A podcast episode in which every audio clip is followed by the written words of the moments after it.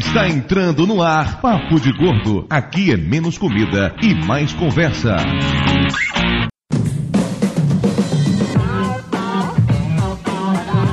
Ouvintes de peso, univos! De Salvador, aqui Dudu Salles e Danny Crane. Danny Crane. Filho da Filho da puta! Filho da puta! Eu sabia que todo mundo queria falar isso, por isso que eu falo primeiro. Você tem dessas. Gordo maldito! Agora não vale mais ninguém ficar falando que é, é, aqui é fulano e pegou a minha frase, hein? Mas tinha que ser um gordo pra fazer isso mesmo, né? De Nova Iguaçu aqui é Lúcio e Hovvet K-A-K. É o quê? Muito bem! Muito bem! Deixa eu entender, o Lúcio falou alguma coisa em. Em Klingon, acho. Mas o meu sotaque não é muito bom, né? É, você, tem, você tem o sotaque de, de- do interior, né, de Klingon. É do ramo petrástico É, é, é, fica uma coisa meio jeca, né? Ai, vai ser uma longa gravação. Aqui de São Paulo é Flávio e a culpa é da vaca louca. Danny Crane. De São Paulo, sim, de São Paulo. Aqui é o Walkie Talkie. E como cantor, William Shatner é um excelente ator. Não, nem isso? I'm a Rocket Man. Aqui de São Paulo é Vana Medeiros e Never Lost, Never Will. Danny Crane. E aqui de São Gonçalo é o Fat Frog, audaciosamente indo onde nenhum sapo jamais esteve, né? To boldly go. Where no frog has gone before. Eu pensei em abrir com essa frase falando onde nenhum gordo jamais esteve antes, mas aí eu desencanei, porque eu falei, nah, lugar comum demais, vou fuder com todo mundo, velho. Porque eu tinha certeza que pelo menos três pessoas da gravação iriam querer dizer Danny Crane. Eu falei, ah, é. né? Danny Crane era a única referência que eu tinha. Era isso ou não tenho frase. Pois é, ouvintes de peso, estamos aqui hoje para fazer mais um episódio da nossa série Grandes Gordos. Dessa vez não é nem Grandes Gordos do cinema nem da TV, é o Grandes Gordos da história, porque falaremos de William Shatner, o eterno Capitão Kirk, o sensacional Danny Crane, um cara que ele é tão foda, mas tão foda que eu não consigo nem mensurar o nível de foditude desse sujeito, porra. Teu padrão de foda tá bem baixo, né? E pra falar sobre esse sujeito tão sensacional hoje, temos aqui um dos meus casais favoritos da podosfera, Ok Tok e Ivana Medeiros. Mais uma vez, bem-vindos ao Papo de Gordo. Ah, bom, obrigado, Dudu, pelo convite de novo, né? Ainda mais pra falar sobre o Danny Crane, que eu adoro. Já, já dá pra perceber, gosto de séries de TV e tenho um podcast sobre isso. Que na verdade o podcast é meu, o Moreira e o Zui só estão lá de enfeite. Que é o podcast spin-off, www.spinoff.com.br. E tenho um site pra falar de séries de TV também, que é o Spoiler Cotidiano, lá no www.spoilercotidiano.com.br. Agora é você. Não, na verdade eu não tenho mais nenhum jabá pra fazer. Porque o Bucol não brinca mais com o Loki. Não levem pra passear na pracinha. Eu achei uma nova dona, ele ficou com ciúminho, invejinha, não liga mais pra mim, não me manda mais carta, tá que nem o grama da piada. E nessa brincadeira, o Máquina do Tempo está parado. Mas quem quiser conferir os episódios feitos até o 106, eu acho que foi o último, www.maquinadotempo.blog.br e torça, encham o saco de Leandro Bucol para convencê-lo a gente voltar a gravar. Só depende de você.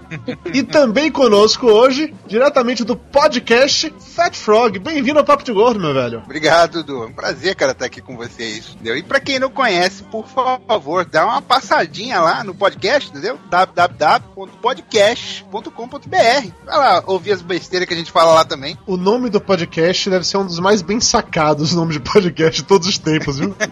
Com certeza, a gente fez aí um estudo profundo pra saber qual o nome mais ridículo pra se colocar num podcast. E vocês conseguiram! Parabéns!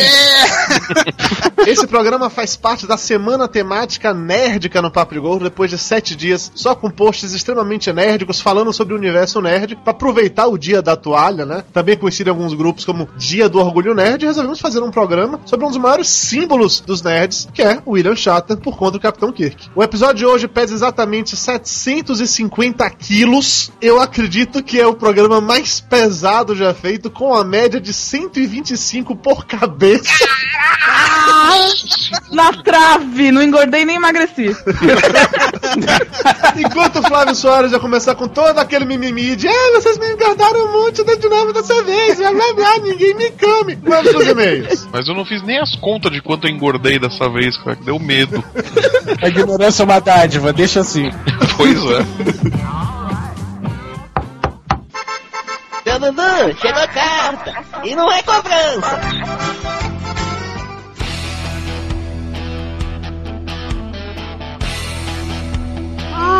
Muito bem, doutor Tapioca, estamos aqui com você pela primeira vez na leitura de e-mails do Papo de Gordo. É, agora todos os S6 e o R no meio da palavra e os Toblerones estão salvos. Isso é naquelas, né? Bem naquelas. Porque eu sei muito bem, eu vou compartilhar agora com todos os ouvintes do Papo de Gordo, que no momento faltam 10 minutos para uma da manhã e você acabou de chegar da farra, você tá com não sei quantas cervejas na cabeça. Eu também não sei quantas não. Isso promete, isso promete muito. Falando em promessas, no programa anterior, quando o Lúcio estava aqui nos e-mails, a gente prometeu que assim que o link para a participação dele lá no programa da Eliana estivesse disponível, a gente colocaria no Papo de Gordo. Então o link já está no Papo de Gordo. Vão lá ver o Lúcio pagando de celebridade na TV. E de quebra, com várias e várias cenas do tour gastronômico do Papo de Gordo, eu apareci comendo zilhões de vezes. Inclusive durante essa semana inteira, pós-vídeo, cada vez que eu chegava na faculdade ou que encontrava algum conhecido em qualquer lugar, virava pra mim: Ah, eu te vi na TV, você tava lá comendo, não foi? Esperei Tapioca fazer algum tipo de comentário engraçadinho, mas já que não. Foi mal. ok, você está com delay por conta da cachaça! É normal, normal, normal, normal. Então tá, já, deixando o delay cachaceiro tapioca adiante. Este podcast encerra a semana nerd do Papo Gordo. Foram vários posts sobre isso. Tapioca, inclusive, escreveu um post para falar sobre a sua nerdofilia, não é isso, Vini? É, pra poder as pessoas que não são tão nerds não se sentirem excluídas, né? Ok, além disso, tivemos textos do Lúcio, tivemos texto de Mayra. Tem um vídeo do Flávio ensinando como é que faz aquela torrada com ovo lá do filme V de Vingança. Que, porra, o vídeo tá sensacional. E eu fiz aquelas torradas e realmente funciona, tá? Eu recomendo a todo mundo. É uma parada altamente gordurosa, mas muito gostosa. Altamente gordurosa. Eu fiquei nojado de ver a quantidade de margarina dentro do óleo pra poder fritar pão e ovo. Caramba. não, mas é legal. As nossas artérias até gritam, mas a parada é boa, de verdade, recomendo. Eu também recomendo. Tem muito colega cardiologista que tá precisando de paciente. Fica sem dor de toalha quarta-feira? Claro que não, porra. Pô, gente fica andando de toalha, velho. Nada a ver, tá vendo? Você diz que é nerd e não anda de toalha. Você andou de toalha na quarta-feira? Tá Não, eu não sou nerd, sou nerdófilo, é diferente. Filho da puta. Aí no post tem um selo que vai te levar pra todos os posts da Semana Nerd. Clique, confira, escolha o que você quiser e divirta-se horrores. Horrores ficou gay pra caralho, não foi? e vamos agora para o momento Rice Guy.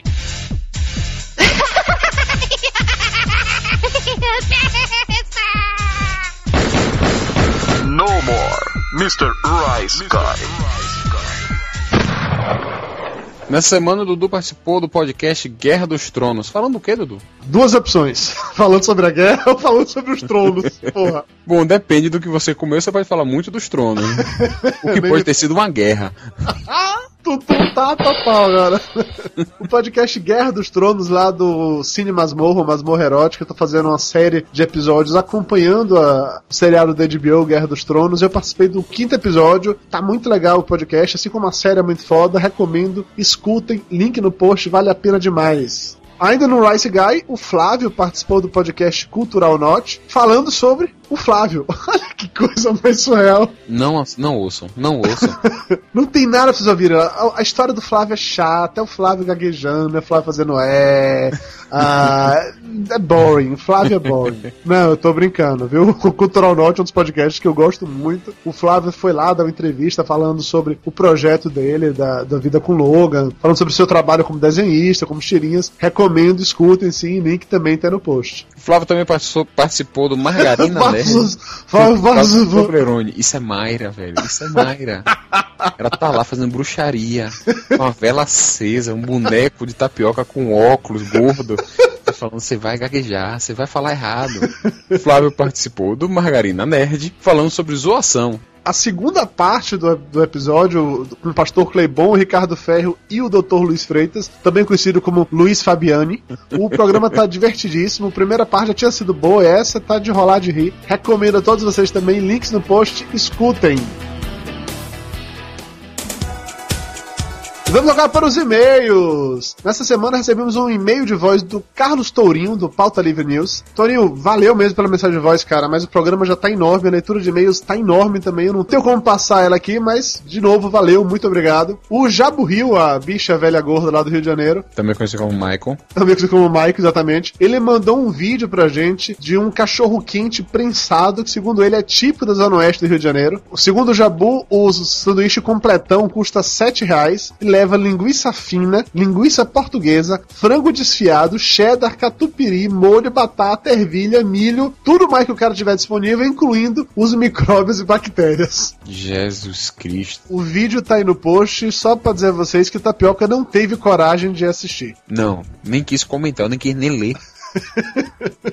O primeiro e-mail de hoje é do José Luiz Pedroso, 33 anos, São Paulo, autor do blog grandesfilmes.com.br. Ele diz o seguinte: Tenho um grande nojo alimentar. Não como queijo em hipótese alguma. Nenhum tipo de queijo. Aliás, se tiver queijo no nome, requeijão, queijadinha, eu não como. Polenguinho, não. Cheddar, nem pensar. Caralho, que, que vida infeliz desse sujeito. Como é que alguém pode não comer queijo, velho? Se ele não tiver intolerância à lactose, tem um psiquiatra amigo meu que trata isso. Porra, intolerância à lactose eu até entendo, mas não gostar de queijo é foda. Ele continua: Não comer queijo é uma grande dificuldade na vida de qualquer um. É incrível a quantidade de comidas, industrializadas ou não, que levam queijo, e as pessoas nem percebem. Por causa disso, criei a mania de ler os ingredientes de tudo quanto é tipo de comida nova que vou experimentar. De nuggets a biscoito. Mas o pior mesmo é ir em lugares e pedir macarrão sem queijo, Mac duplo sem queijo, o Uber sem queijo. Em pelo menos 30% das vezes, vem com queijo e eu tenho que pedir pra trocar. Nesse caso, prefiro comer o lanche cuspido do que com queijo. Porra, isso- Certamente é cuspido. Certamente. mas aí já é um nível de escrotidão. Você tá preferindo realmente o cara que. aquele catarrão verde no seu sanduíche do que o queijo? Sério isso, velho? Aí o cara fala que é alface. Alface cremosa, né? É um creme novo de aspargos que nós fizemos. Aí ele conclui dizendo: Notei que vocês falaram de diversas comidas nojentas durante o programa, mas eu fazia careta só quando citava o queijo. É muita doença, até eu admito. Parabéns pelo programa, e em especial por este último que estava realmente hilário. O próximo e-mail é do Márcio Dias, 41 anos, 105 quilos, oba, mais gordo que eu. Administrador de empresas, analista de sistemas, de Salto, São Paulo. Peraí, peraí, não é de salto, mas que o cara anda por aí de salto alto, porra. Em salto. Bem que em salto se ele tá saltando, né? Rapaz, Salto não tem solução. Morador do município de Salto, estado de São Paulo. É o único jeito de não ter duplo sentido. Mas é melhor do que morar em Matinhos. Sim. Eu Valena, beijo no coração.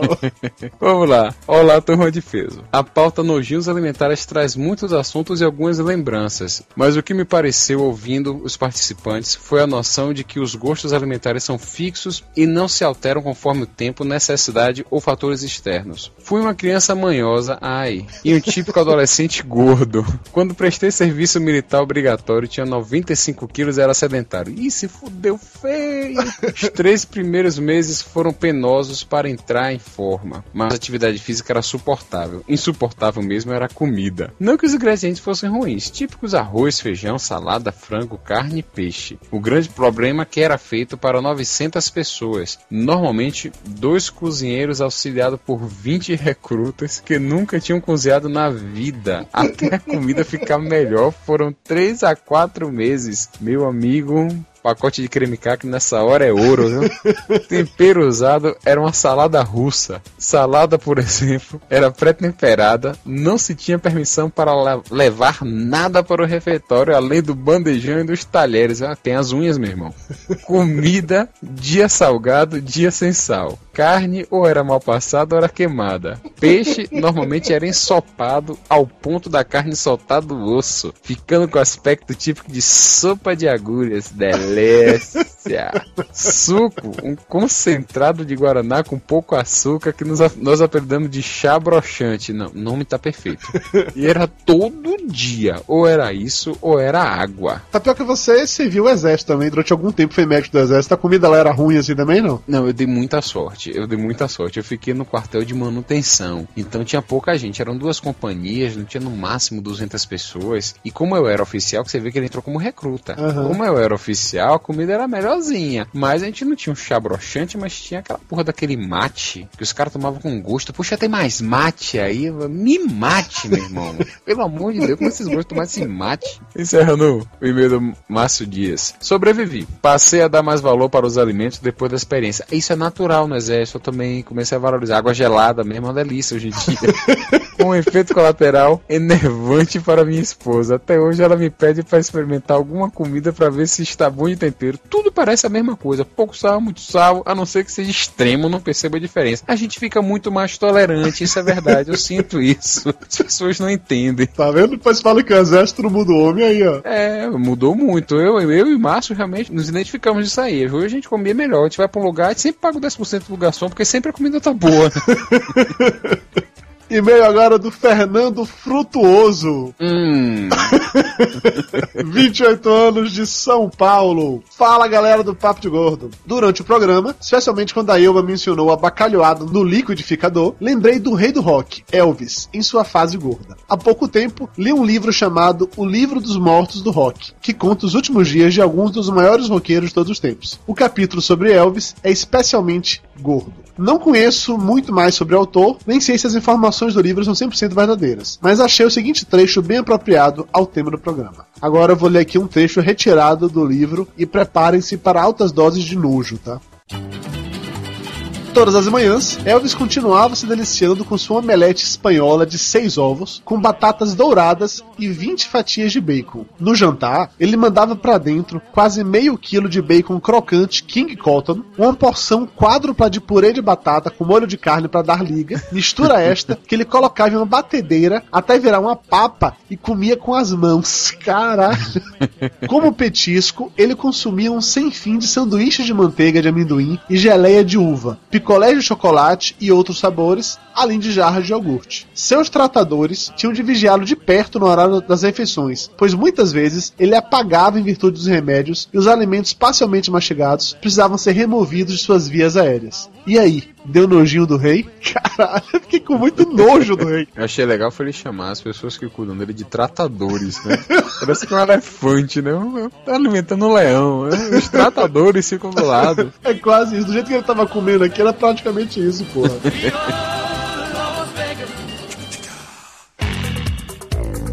Vamos agora para os abraços. Começando com um abraço pro Beto Patux, que tem nojo de saladas de maionese. As pessoas têm uns nojos estranhos. Puta que pariu, viu? Um abraço também para Camila Dias, que tem nojo de frutos do mar. Vem pra Bahia, minha amiga. Ela tem nojo de uma coisa tão gostosa quanto frutos do mar é casada com o Flávio, né, velho? Puta que pariu. Isso eu tenho nojo. Até gofei agora. Abração pro Juliano Yamada. Pro Eduardo Meno... Menocelo. Você botou de sacanagem. Você botou de sacanagem pra mim isso aí. Pro Eric Luthor, do podcast internetdescada.com. Pro João Paulo, que tem nojo de sobrecu de galinha. Hum, mas é nojento mesmo. Gordura pura aquela porcaria. Porra, mas é gostoso, velho. Você não gosta de sobrecu de galinha? Com farinha é bom. Com farinha tudo é bom, até o Flávio. Abração pro Hugo Soares, do podcast Pauta Livre News. Pro Drigo Menezes, que tem nojo de tudo, menos de língua de boi. Também não, língua de boi é muito bom, da minha mãe maravilhosa. Abraço pro Eduardo Armelin. Pro Gustavo Marinho. Pra Rebeca Agra, que odeia vitamina de banana. Que absurdo, vitamina de banana é tão bom. Essas pessoas vivem de quê, gente? Não faço ideia. Um abraço pra Jaqueline Pacheco, que acha a Mayra a diva marcha da podosfera. Nossa! Ui, que chique. Abração pro Rodrigo Cândido. Pro cão que atenta, Deus é mais. Abração pro Fábio Liana, que mandou um e-mail enorme listando todos os seus nojinhos. Um abraço pro Eduardo Coço, que tem nojinho de textura dos alimentos. Textura! Pelo amor de Deus, mastiga, fica tudo igual. Não, não, mas aí eu concordo com ele, pô. A cebola, quando você morde a cebola, a agonia é você morder a cebola, sacou? Fígado é um troço que a textura incomoda. São coisas que eu realmente tenho nojo. Aí, aí eu concordo com ele. Abração pro Ariel Dantas, que adora charque crua. Um abraço pro Hataki Diogo. Pro Maiolo, que sugere um programa contando como a gente se conheceu. Esse é um programa chato. Eu conheci tapioca, eu não me lembro como eu conheci tapioca. Na escola, certamente. Eu não me lembro a primeira vez que a gente se olhou nos olhos. Você lembra, Vini? Não, não, não. Acho que eu, eu fiz dois anos de terapia pra esquecer. um abraço pro Caio Cabelo do podcast Cozinhando com Cabelo. O cara que é feliz da vida que o apelido dele não é Pinto. E um grande abraço pra Elma, que foi a primeira comentar no programa passado. É isso, galera. Valeu. Vamos para o programa. Esteja aqui de volta em 15 dias para mais um episódio no papodegordo.com.br.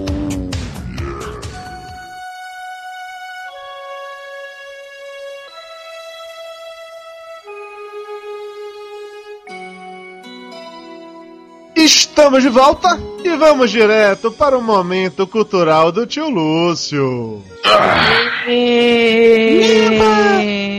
Saudade de fazer aquela vozinha de viado, né? Ah, não, eu não tenho mais saco pra isso. Dois anos depois, minha paciência acabou com o teu momento cultural, Lúcio. Vamos lá. Não, vai sozinho. Tudo bem. Já que esse podcast fecha a semana nerd do Papo de Gordo, vou usar uma versão resumida e adaptada do momento cultural que eu fiz pro episódio de nerds que eu não participei, porque eu tava no universo espelho tentando me livrar de um Flávio bonzinho que usava cavanhaque. Nerd é um estereótipo normalmente associado a pessoas inteligentes, porém social e fisicamente inaptas. Originalmente, muitos nerds eram considerados doentes portadores da síndrome de Asperger. Ah, vá. semelhante ao autismo, que se caracteriza, entre outras coisas, por prejuízo na interação social, padrões restritos e repetitivos de comportamento, interesses e atividades, mas sem nenhum problema no desenvolvimento cognitivo ou de linguagem. Atualmente, para ser chamado de nerd, não é necessário considerar que tribbles são bons bichinhos de estimação, saber o nome de cada camisa vermelha que já morreu em serviço, ou torcer para que alguma menina concorde com seu argumento sobre o pão far. Hoje em dia, o termo está na moda. Encontramos até nerds com namoradas sóbrias, coisa impensável nos tempos passados. E falar Klingon deixou de ser mandatório. O que deixou de ser mandatório, mas continua sendo altamente vergonhoso, tá? Viu, Lúcio? Isso foi Klingon para vá se fuder, não foi isso? Eu tentei, cara, mas não tinha fuck aqui no dicionário Klingon online. E você continua com esse sotaque de Klingon Jeca, né? É porque é o ramo da família Petrascas Vulcano. Ah, que, quem maldito Klingon é com chapéu de palha, né? Com a roupinha de Chico Bento. Exatamente. Isso foi a sua tortura cultural, Lúcio? Acabou? Eu falei que era curto. Dudu falou, faz curtinho porque o programa vai ser longo. Então acabou, o momento cultural basicamente é esse, é isso? É, foi curtinho. É, enfim, é, foi, foi tão xoxo que não deu nem pra zoar dessa vez. Foi tão curtido, tinha o quê? Dois parágrafos? Eu também, cara. Antigamente, em duas palavras você já zoava. Tá sentindo saudade da gente zoar, Lúcio? Fica assim, não. Ah, não, a culpa é do Flávio. O Flávio que dava graça no- na história. É, o Flávio não brinca mais com você. você... Não levo mais pra passear na praia. Vem cá, pega o biscoitinho. Não faz festinha, né?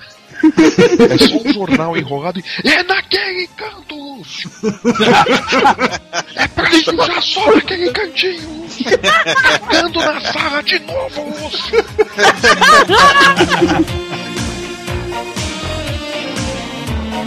Agora que o Lúcio já foi devidamente disciplinado, vamos falar finalmente sobre William Shatner. Primeiro que o cara é canadense e não americano, eu morri e não sabia disso. Se eu não tivesse pesquisado pra fazer esse programa, eu jamais descobriria isso. Porra, com aquela cara de canadense que ele tem, você não sabia disso? Cara de cadinho. Qual é a cara de. Olha, É um rosto que fica voando enquanto fala, não é isso? foi a única referência que eu consigo imaginar pra cara de canadense é exatamente isso. South Park, mais nada. Eu descobri, inclusive, que boa parte, sei lá, dos grandes atores, comediantes, cantores que eu achava que eram americanos eram canadenses, na verdade. Então, Mas o Canadá é foda, cara. Eu, eu vivia falando isso lá no Máquina do Tempo, o Leandro queria só me bater. Porque O ele Wolverine é do Canadá. Quem é do Canadá, Lúcio? Wolverine. Pois é, Lúcio.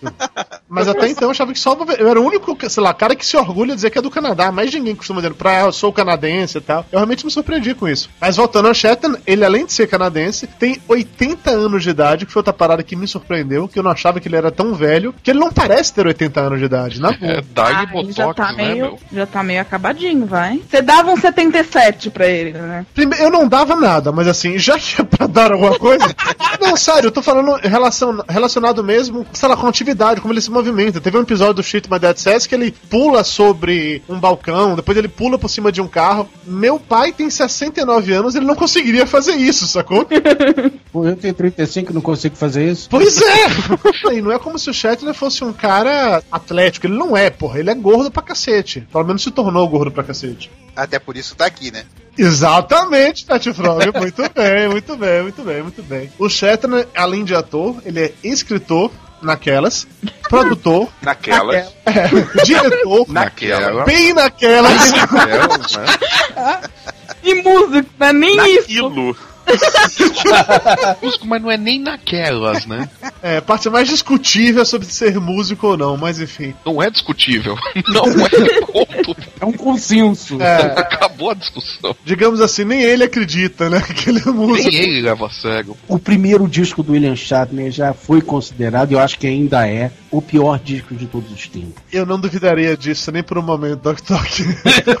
Não, consegue ser pior do que o do Nimoy, né? Conseguiu ser pior do que o do Spock, cara. Não, mas é isso que eu ia falar. Foi, foi culpa do Nimoy, na verdade, o disco do Shatner. Sim. Não, sim. foi culpa dos, dos fanboys de, de Star Trek que compraram aquela porcaria do disco do Nimoy e o Shatner viu que podia vender pra uma opção de gente que não. Eu, eu acho que a orelhinha pontuda dá uma audição diferente pra aquelas músicas. O Shatner, eu descobri isso também durante a pesquisa para esse programa, que ele sofre de uma doença que talvez explique porque ele resolveu virar cantor, que é um troço chamado tinnitus ou tinido. Segundo a Wikipédia, é uma sensação auditiva cuja fonte não advém de estímulo externo ao organismo e é um sintoma associado a várias formas de perda auditiva. É como se ele tivesse um zumbido constante no seu ouvido. Isso explica, de certa Hum, forma. Explica muita coisa. Explica isso, isso praticamente explica, tudo. isso não explica porra nenhuma, gente. Para com isso.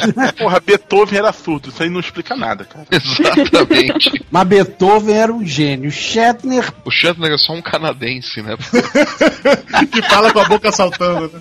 Shatner casou quatro vezes e teve três filhas, sendo que a sua terceira esposa, a Nerine, foi um caso meio triste. Ela era alcoólatra, mas alcoólatra assim, heavy user realmente, e foi encontrada morta no fundo da piscina da casa dele com traços de álcool e de calmantes no sangue. Alto astral isso, hein? Porra, Totalmente, esse totalmente. promete, porra. Começou bem, começou bem, começou bem. Tem quatro, você escolhe que morreu de uma maneira trágica. É porque aí, aí que vem um ponto a se reforçar. O Nimoy, ele também é alcoólatra. Só que obviamente o Nimoy tá, sei lá, com não sei quantos anos aí sem beber. E Então... o Shatner casou com o Nimoy. Não, mas o Nimoy consolou o Shatner na época que a esposa dele Ah, morreu. Apesar de ambos Agora, quererem verdade. muito, não. Mas a amizade dos dois se fortaleceu muito por conta disso, porque o, o Nimoy se aproximou do Shatner na época que ele percebeu que a mulher era alcoólatra, ele falou isso pro Shatner, e aí o Shatner falou pra ele que sabia, mas que achava que ela iria largar o, álcool por ele, pelo amor e tal. E quando isso não aconteceu, o Nimoy levou a Nerine pra ir pra Alcoólicos Anônimos e tal, mas não teve jeito. Quando ela faleceu, tanto o Nimoy quanto a Heather Locklear foram que mais consolaram. Ele tava do lado dele na época da morte. Sim, ó. Olha a foto aí de- dele consolando. O que, que o Lúcio mandou aqui? Alguma merda, imagino eu, né? Na foto do Kirk e Spock consolando um ao outro. E é do Kirk e do Spock, né? A vida, né, do, do, do Shatner fora, dos shows de TV e tal, tudo não é a vida mais alegre do mundo, não. Ele passou por muita coisa, né? Na, na biografia dele, na autobiografia dele que ele conta, dos bastidores de Star Trek e tudo mais, tem um período que ele fica falando que ele ficava rodando de, de Kombi pelos Estados Unidos pra fazer em teatro, qualquer coisa assim, pra conseguir pagar pensão, pagar qualquer merda que fosse comprar comida, qualquer coisa do gênero, porque não, não tinha trabalho nenhum. Muito antes dele se tornar o Capitão Kirk, ele começou atuando em peças, ainda nos anos 50. E começou a fazer pequenos papéis em filmes canadenses. Ele foi para os Estados Unidos, daí fez uma cacetada de filmes menores. Inclusive, o primeiro filme dele, o Fat Frog me mandou o link hoje, mais cedo, antes da gravação, que é um filme preto e branco que tá totalmente no YouTube. Você já viu esse filme, Fat Frog? Vi metade dele. E É um filme interessante, fala sobre racismo, entendeu? É, o nome é The Intruder. Tá lá, eu acho que a curiosidade maior é ter uma hora e tal, e tá no YouTube. Tá lá à disposição. O link vai estar no post, quem tiver interessado em assistir um filme. depois dessa explicação, com certeza todo mundo tá muito interessado. com todas aquelas pausas dramáticas de William Shatner nas falas. E do... Não está sacaneando a forma dele falar. Né? Dois. Para subir, Scott.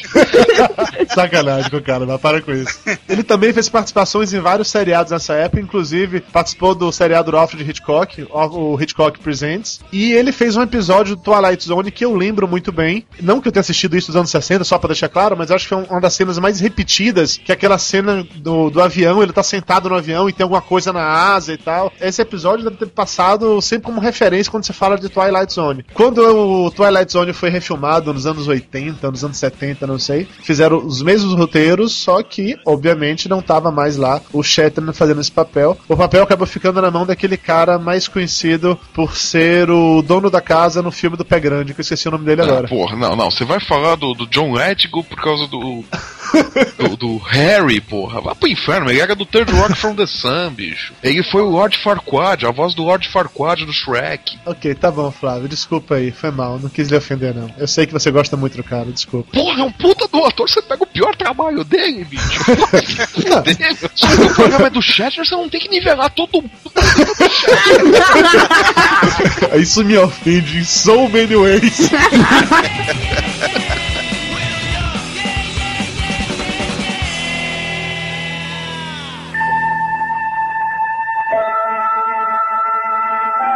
O espaço, a fronteira final.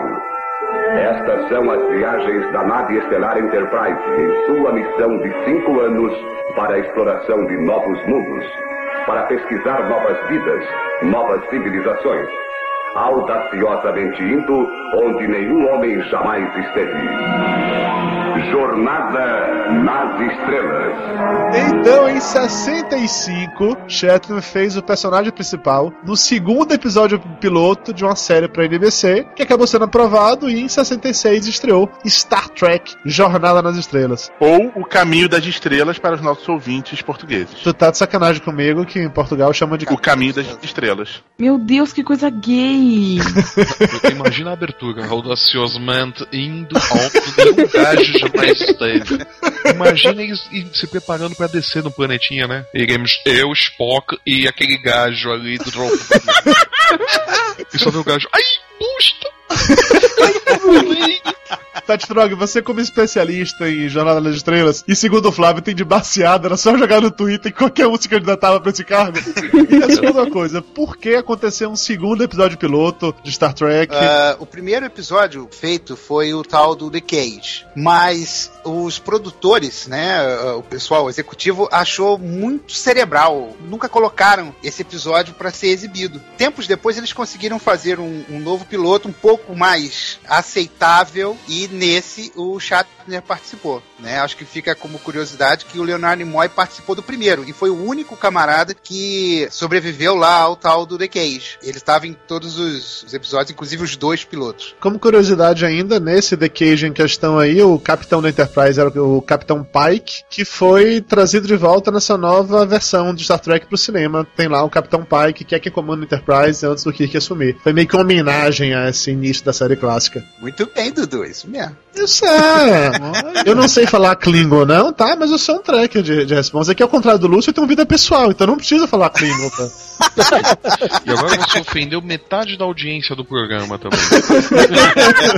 É, Star Trek, apesar de ser cerebral, ou talvez justamente por isso, a série não foi adiante. Com apenas três temporadas, ela foi cancelada. Só que isso foi reprisado durante tantas e tantas vezes, durante tantos e tantos anos, que acabou formando um público. Eu acho, quando eu vi Star Trek pela primeira vez, ainda a série clássica, isso devia estar passando, sei lá, na Band, na Globo, não faço a menor ideia, mas pelo menos uns 20 ou 30 anos depois do cancelamento dela. E eu achava muito foda. Mas é o mesmo fenômeno do, do seriado do Batman e Robin, lá do Adam West, né? Foram três temporadas também. O seriado é horrível, mas tem uma legião e vai renovando o público, né?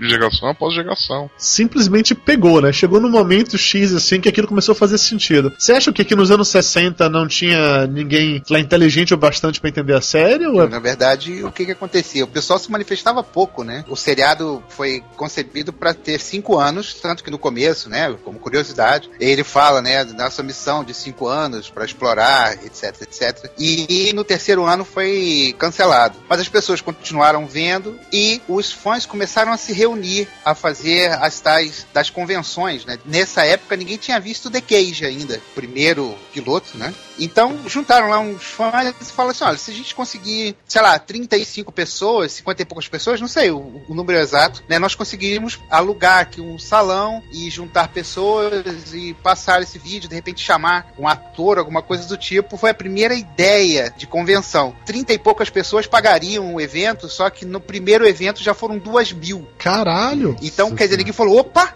Entendeu? A Paramount abriu o olho e falou: como, como assim? Não tinha a, a audiência, mas o que, que está acontecendo aqui? Os eventos foram acontecendo um atrás do outro e hoje a gente não tem um final de semana que não tenha uma convenção no mundo de, Star Trek, e juntando muita gente. Me tira uma dúvida. Quando rolou aquela série animada de Star Trek em 73, isso aí já tava rolando esse boom todo? Ou... Sim, exatamente. A série animada foi uma tentativa de fazer uma produção mais barata, porque fazer ficção científica é um negócio caro, principalmente naquela época, sem computação gráfica e tal. Então a, a decisão de parar foi exatamente essa. Então eles foram pro, pro desenho animado, fizeram a tal da série animada. A série animada que era dublada por. Pelos atores. Pelo elenco original. É, exato. Mas os efeitos, as, as coisas eram todas feitas em desenho, então facilitava a, a ideia. Facilitava numas, né? Eles trocaram seis por meia dúzia, né, bicho? Que produzir desenho animado naquela época também era caro pra cacete, né? Ah, uma ficção científica, você fazer. Aí, por exemplo, a ideia que a gente tem hoje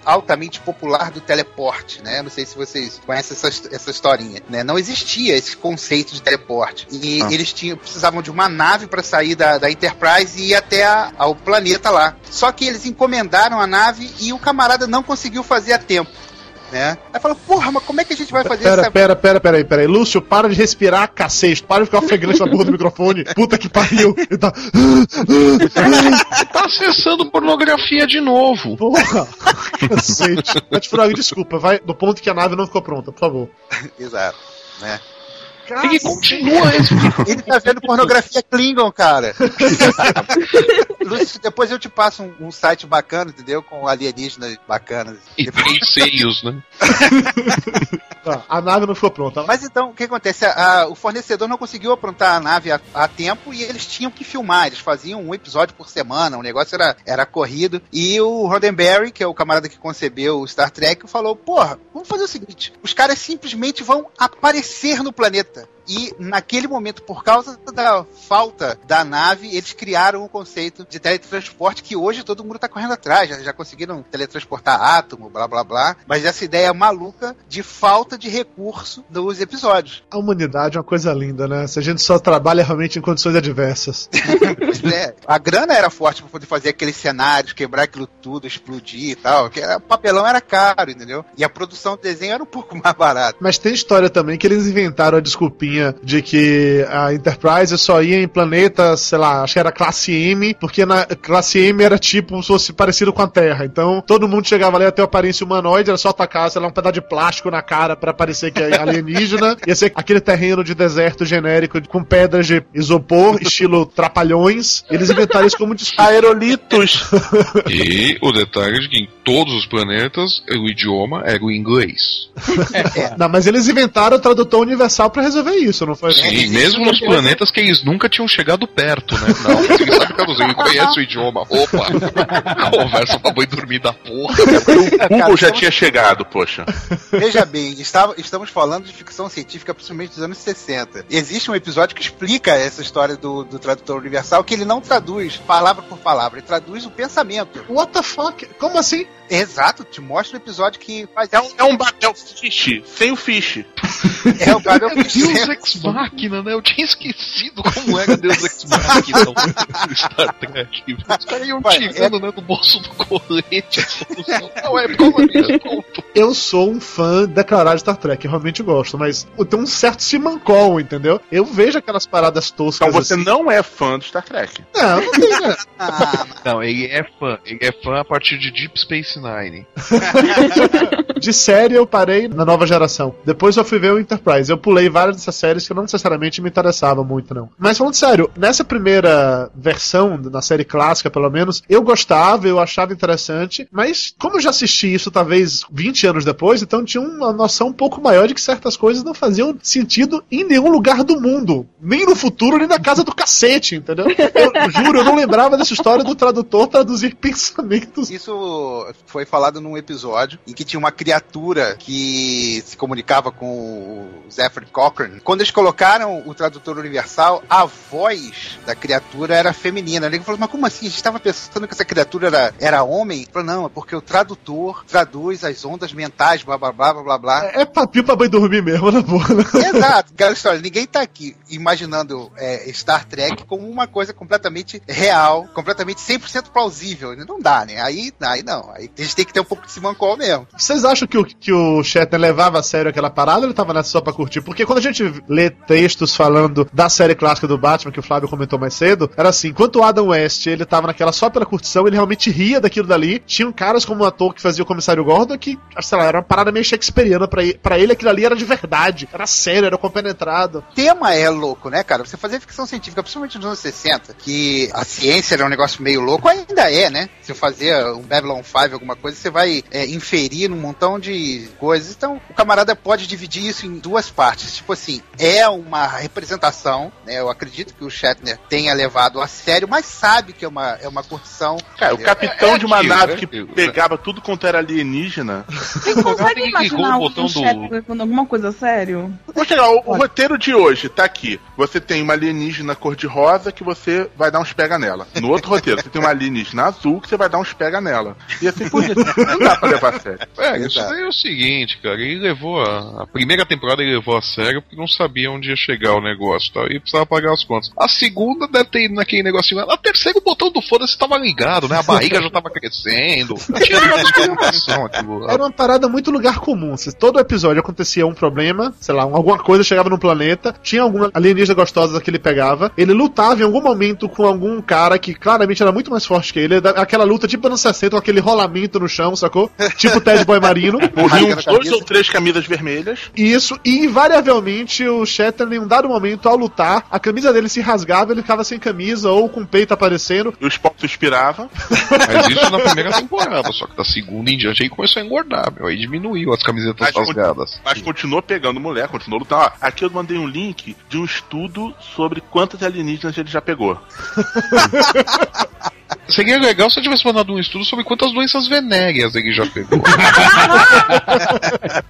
Teve aquele filme, um filme muito legal, inclusive, é o Galaxy Quest, né? Esse é o nome do filme? Se eu não me engano é Galaxy Quest, é quase fora de órbita. Isso, Heróis Fora de Órbita, Galaxy Quest, que é com o Tim Allen, com a Sigourney Weaver e o Alan Rickman, que eles fazem zilhões de piadinhas em cima de Star Trek, porque eles fizeram um filme como paródia do que seria realmente a série clássica de Star Trek. Se vocês nunca viram esse filme, recomendo enormemente. O filme é bem divertido. Eu, eu ri muito, cara. Mas uma coisa não pode negar. Na, na época que saiu, quando começou a explodir Star Trek, foi o primeiro do que hoje é toda essa força aí que os fãs têm em cima dos produtos culturais. Os fanzines explodiram graças a Star Trek, os fanfics explodiram graças a Star Trek. Inclusive tinha uma mulherada que adorava fazer aquele fanfic slash que era cenas de sexo entre o Spock e o Kirk. Que nojo, sério? Sério, tem, tem, tem muito. Tem um tópico no Wikipedia só pra isso, tem pesquisa acadêmica sobre isso. A mulherada adorava fazer contos eróticos envolvendo os dois. Os dois se pegando? Sério isso? Sim, a maioria das vezes a desculpa era aquele ponfar, que era a necessidade de fazer sexo do Spock, senão ele morria. tipo, os dois no planeta deserto, só estão os dois lá, aí começa a ponfar. É uma maravilha a gente poder ter ficção científica, inventar raças, planetas. Aí a gente pode inventar qualquer desculpa e diz é uma necessidade fisiológica da raça.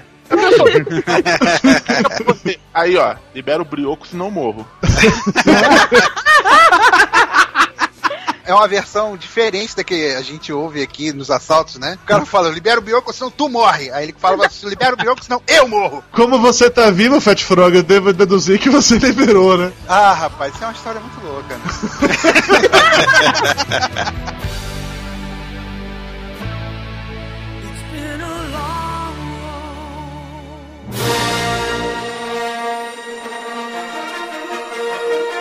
Em 78, teve um pequeno filme que fez muito sucesso no cinema chamado Star Wars. Isso encheu os olhos dos produtores da Paramount que perceberam: olha só, fizeram um filme chamado Star Alguma Coisa no espaço e um monte de gente vai assistir. Será que aquela série que a gente fez lá nos anos 60 e que até hoje tem um bando de desocupados que vão pra convenções, será que isso rende um filme? E eles fizeram que, na minha opinião, se não é o pior, é o segundo pior filme da série Jornada nas Estrelas, que é Jornada nas Estrelas, o filme de 1900 1979. Que isso é chato em tantos níveis que eu não consigo nem definir. De novo, eu sou fã da série. Ah, mas a música tema é bonita.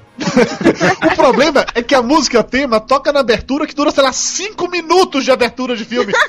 Vai pro Porque era aquela coisa assim, aquela temática Stanley Kubrick 2001, né? Vamos mostrar uma cena bonita de espaço. Não, não, não era isso, Flávio. Que É que não eles termina sabiam nunca. que era a única coisa que prestava do filme, entendeu? Então tinha que explorar ao máximo. O filme é muito chato. Primeiro é assim, detestável. É surpreendente que tenha tido o segundo, né? Eu acho que só teve o segundo porque perceberam que o Star Wars funcionava e perceberam o que é que tinha dado certo no Star Wars. Falou, olha, os caras querem mais ação, querem mais porrada, querem mais não sei o quê. Só faltou um bicho peludo gigante. Não, na verdade tinha o segundo. O Fat Frog é, pode, pode esclarecer isso daí se eu, se eu não tô falando uma bobagem. No segundo é quando o Nicolas Meyer entra na produção, não é? Rapaz, eu vou ficar te devendo essa. Que porra de tracker é você?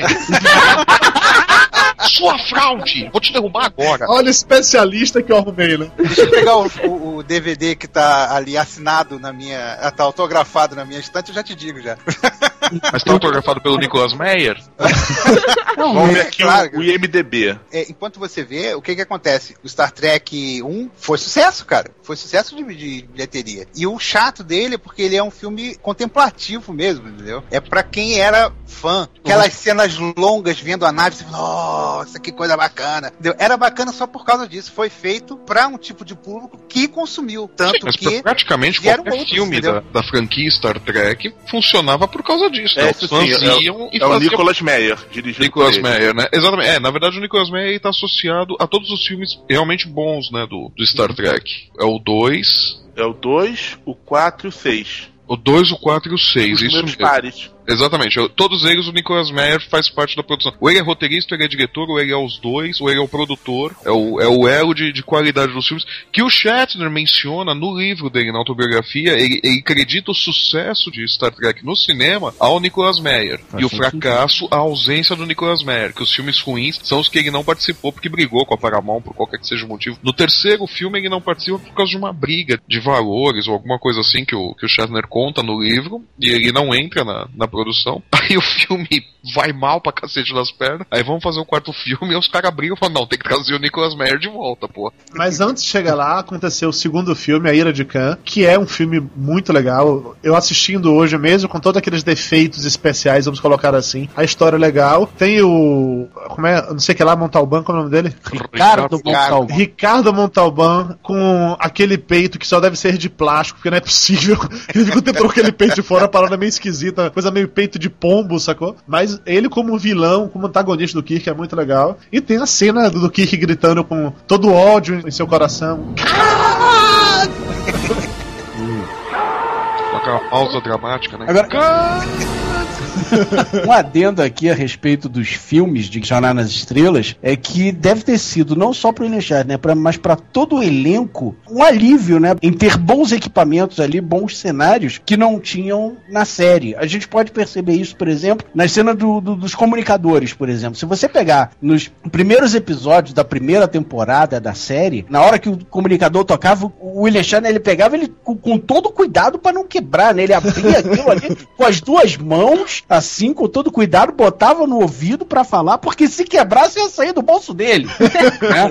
Isso era um problema. Chegou no filme que já tinha um orçamento enorme, tinha uns 50 comunicadores daquele, ele pegava com uma mão só, fazia aquele joguinho com a mão assim, pá, pra abrir e já, já falava. É verdade, a grana fez uma senhora diferença mesmo. O filme de, de Jornada das Estrelas, o que fez mais sucesso, pelo menos eu acho que teve mais público, foi o quarto, A Volta pra Casa, também conhecido como Aquele das Baleias. Aqui, Ah, esse é das baleias.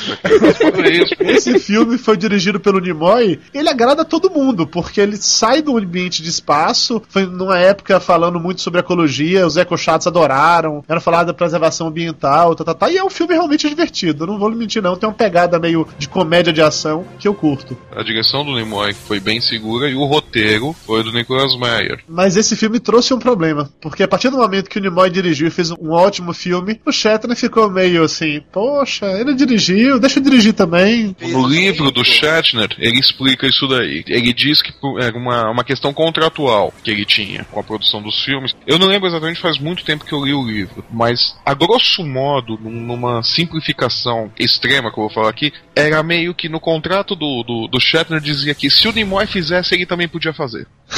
Também conhecido como cláusula mimimi. Exatamente. exatamente. É assim, é um resumo. Na verdade, no, no livro ele explica direitinho qual que é o lance, mas assim, de um jeito resumido, assim, for dummies, a coisa era bem essa. Se ele faz, eu também posso. Isso começou já no disco do Nimoy, né? Aí começa, foi, foi aquele maldito disco que acarretou do William Shatner diretor de longa-metragem. A Última Fronteira, o Jornal das Estrelas 5, deve ser um dos piores filmes da face da Terra. É muito ruim. Eu vi a entrevista do Shatner, ele comentando que o filme não era pra ter aquele final tão tosco, que teve questão de cortar um orçamento, que ele tinha planejado uma parada muito mais foda, foram fazer um mega robô que ficou muito caro e que não deixaram, blá blá blá. No livro, é o mesmo mimimi. O Shatner reclama da produção do começo até o final. Ele diz que não deixaram ele fazer o filme que ele queria, ele não conseguiu fazer, que teve corte o tempo todo, teve produtor podando o tempo todo, que chegou num ponto que ele não podia rodar cenas cruciais, que o orçamento já estava apertado. Começou aí, ele dá toda a listagem de problemas que aconteceram durante a produção pro filme não sair do jeito dele. Mas é que cara naquele negócio. Se aconteceram todos esses problemas, a culpa é do diretor. Você tinha que evitar que isso acontecesse para fazer o filme que você queria. O filme é tão ruim, mas tão ruim que me surpreendeu muito eles terem feito a continuação, que aí faz o último com a geração clássica. Eu lembro que na época que esse filme saiu, que é a Terra Desconhecida, em 91, saiu uma matéria na Veja que o título era Os Vovôs no Espaço. Porque tava todo mundo muito velho. O Shatner já tava velho e gordo. Gordo nível Lúcio, sacou? Uma parada meio escrota. E ele era um super-herói no espaço dando porrada em Klingon, dando aqueles socos típicos de, sei lá, de filme de cowboy dos anos 30, porra. É, se o Shatner tem 80 anos hoje, então em 91 ele tinha 60 anos já, né? Ele era velho, ele era gordo e ele era porradeiro.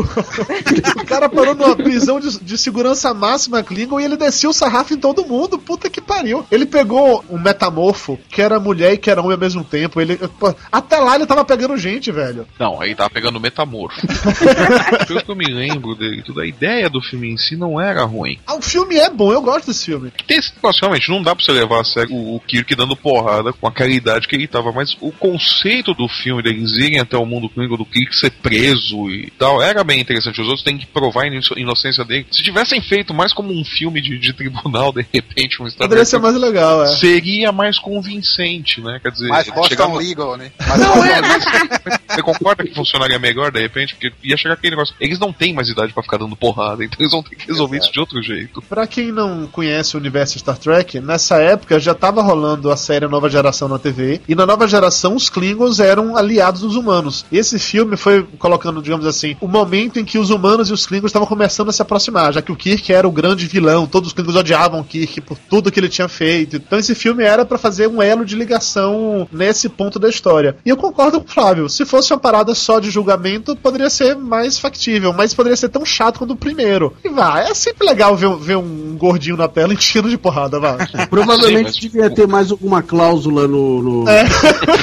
no contrato. falando que ele devia ser um porrador. de- Ele devia ter alguma cena de briga. Bom, no, no Generations tem, né? No Generations ele tem uma cena de briga, pô. Ele já devia estar com 70 e já vai pedrada ali. pô. Generations foi o último filme da franquia que ele participou, que já é apresentando a nova geração, mas arrumaram toda uma historinha pra poder o Kirk aparecer. Ok, tudo bem, eu não sou muito fã da nova geração, mas esse filme da nova geração, tirando os 20 minutos iniciais, que aparece o Kirk, que aparece o Scott, o Chekhov, que estão na, na Enterprise lá durante um processo de mudança, tirando esse início do filme, o resto do filme eu acho chato pra cacete. Eu não consigo me convencer com a, a tripulação da nova geração. Eu gosto da nova geração, cara, mas esse filme, ele é um episódio da nova geração no cinema, né? Por isso que ele ficou tão chato. Pode ser, eu acho que é porque pra mim o Kirk sempre será o Capitão da Enterprise. Eu não consigo ver nenhum outro. Por mais que eu ache o Picard legal, mas, porra, velho, o Kirk é Kirk, sacou? Pô, meu, o Picard é o professor Xavier, bicho, ele é mente, cacete.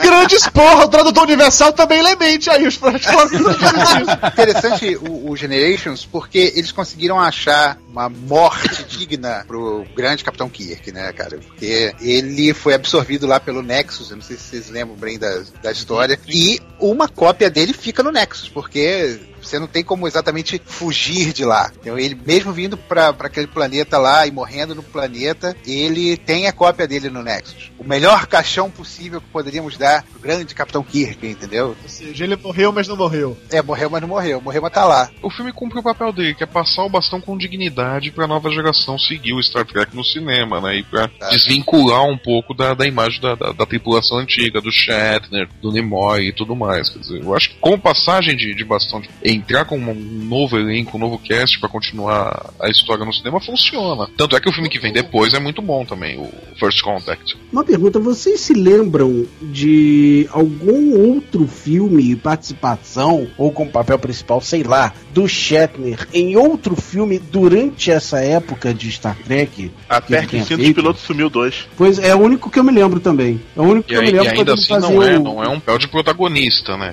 O protagonista, o papel principal. Eu só me lembro do, do Aperta os Cintos 2 porque eu assisti há pouco tempo atrás, né? Eu comprei o DVD. Tomei uma surpresa, porque eu não me lembrava, eu tinha visto o filme. Isso aí, aí teve aquela carreira na TV, né? Que ele fez o. É isso que eu ia falar. O Shatner, ele é um- basicamente um ator de TV. Tudo que ele fez no cinema, ou foi participação pequena, ou foi por conta do trabalho dele na TV. É, fez o carro comando, né? É, durante o, sei lá, o auge de Star Trek, de 82 e 86, além de estar fazendo Star Trek, Capitão Kirk e tal, ele fazia o carro comando, que eu só descobri durante a pesquisa que o nome da série era TJ Hooker, em inglês. É que é o nome do, do personagem dele, né? Sim, sim, aqui virou carro comando, que faz muito mais sentido do que colocar na Globo. Assista agora TJ Rocker. Acho que a galera não, não ia curtir. Acho que não ia fazer sucesso. Mas até aí a Globo também punha no ar é, Stingray naquela mesma época, né? Que foi aqui traduzido como contrato de risco. Sempre traduzindo. Vocês lembram de carro comando? Eu curti essa série. Não. É só você Sim, curtia, Dudu. só A você. questão não é essa. Porra, série não é policial, você, velho. Inclusive foi você que colocou essa entrada na Wikipedia, né?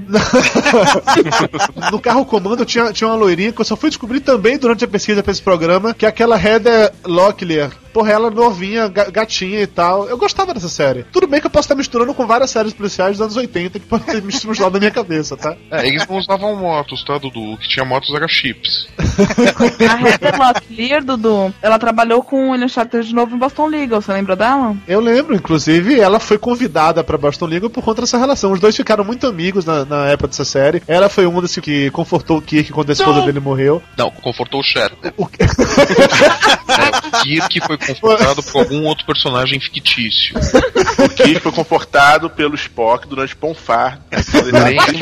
Lembre-se da célebre frase de Leonard Nimoy: Eu não sou Spock, porra! É, e lembre-se da célebre frase de William Shatner: Get alive! Olha só quem fala, né? William Shatner gritando Get Alive, o homem que tinha uma réplica da sala de comando da Enterprise no porão da sua casa. Quem não teria? pô? E não teria. Bater assunto, né? Eu teria fácil. Que medo de vocês. Mano, não precisava muita coisa também pra ter uma réplica da sala de comando da Enterprise, né? Uma cadeira de barbeiro, um imigrante japonês ilegal. Tem um parque da Disney, não sei se é o Universo ou qual é o parque, que tem uma parada lá que você faz, você participa de um episódio de Star Trek. Você veste a roupa da federação, você grava, tem as frases lá em inglês e tal. Você participa realmente de uma aventura. E os caras tacam isso numa, numa- Quer dizer, na época era em fita, hoje deve ser em DVD, imagino eu. Infelizmente, como eu nunca fui, então eu não participei por isso. Mas tem um, um amigo meu que foi e tem a fita, ele me mostrou uma vez, e é uma das paradas mais vergonha alheia do mundo, sacou? Mas é muito foda, eu queria ter um troço desse. É em Las Vegas, cara. Em Las Vegas, isso? É em Las Vegas. É a meca do Star Trek em Las Vegas. Tá bom, Inclusive- você vai em Las Vegas pra poder se fantasiar de tracker. Isso é. Isso A é experiência né? ser, ser real bastante. Tem um Jorge Takei no fundo xingando todo mundo, reclamando da produção. Tal, o nosso conhecido amigo Cardoso foi no casamento de um, um outro amigo nosso em comum lá nesse, nesse local, né? Ou seja, esse casamento, os trackers lá em Las Vegas. Ele chegou a escrever, não é bem um livro, mas é praticamente até um PDF com 40, 50 páginas, sei lá, contando toda essa história de lá, como é que foi. É uma parada muito legal. O link estará aí no post. Se você é um tracker, heavy user, eu recomendo que leia, porque é uma parada interessante. Ainda na TV, ele participou de uma série que eu não assisti e que eu só coloquei ele na pauta porque isso foi criado pelo próprio Shatner, que foi o Tech War, que foi baseado num livro de ficção que ele escreveu. Alguém chegou a ler isso ou ver essa série? Eu acho que isso nem chegou no Brasil, cara. Eu assisti alguns episódios em DVD. E Não, não é bom não. É muito ruim isso daí. Isso daí acho que não durou nem uma temporada lá. No... Começou com a série de filmes pra TV, acho que foram uns 5 ou 6 filmes pra TV, aí virou um seriado que durou dois anos. Foi de 94 a 96. Agora, quem assistia isso, eu não faço a menor ideia. Muito, Back muito, War. muito É pra War. pegar quem fizer pesquisa mal digitada de Star Trek ou de Star Wars, né? O nome pra mim é claro, é pra pegar realmente essa junção dos dois, ter o nome do William Shatner. Pra mim o nome foi muito bem planejado mesmo, pra deixar clara essa relação. Olha, é tipo Star Trek, porque tem o Capitão Kirk, mas é tipo Star Wars, que tem mais ação. Sei lá, não sei qual foi a história. Cara, William Shatner é o rei da semântica já nos anos 90. Toma essa, Google. Pesquisando um pouco da vida dele, eu li que esse negócio do Tech War também virou uma revista em quadrinhos da Marvel, além da série. Depois de Tech War, vamos colocar assim, já pra jogar uma pá de cal nisso, que a única pessoa que assistiu isso achou que falou que era uma merda, tem uma participação legal do Kirk numa série que o Flávio comentou mais cedo, que é o do Kirk de novo. Porra! do Shatner! Shatner! William Shatner! Eu não sou o Kirk. É por isso que ele Get grita: Get a fucking life! Não, foi mal, foi mal. Na série 30 Rock from the Sun, ele fazia o Big Giant Head. Ele era tipo um outro alienígena do mesmo planeta lá do John Lithgow, da família Solomon, que era o Giant Head, isso. Que tem tudo a ver, porque ele tem realmente a cabeça enorme, desproporcional ao corpo, diga-se passagem. E era fantástico, cara. Quando ele aparecia, era um carnaval quando, no episódio, né? A cada episódio que ele aparecia, era garantia de riso. Ele era, parece que era o grande chefão da tal da família alienígena que tava aqui no- na Terra pra estudar os seres humanos. E ele dava umas missões assim, aparecia do nada porque ele tava de saco cheio lá do planeta Natal. Aparecia do nada pra dar umas missões esdrúxulas e ficar rindo da cara deles. Bem a cara, do, bem típica do, do William Shatner mesmo, já dizendo: Danny Crane está chegando. É engraçado que, em teoria, ele só fazia papéis sérios e de uma hora pra outra virou ator de comédia e um ótimo ator de comédia, diga-se É de porque eu passagem. acho que eles perceberam que nos papéis sérios ele tinha uma veia cômica, sabe? Eles perceberam que não dava pra levar a sério ele, né?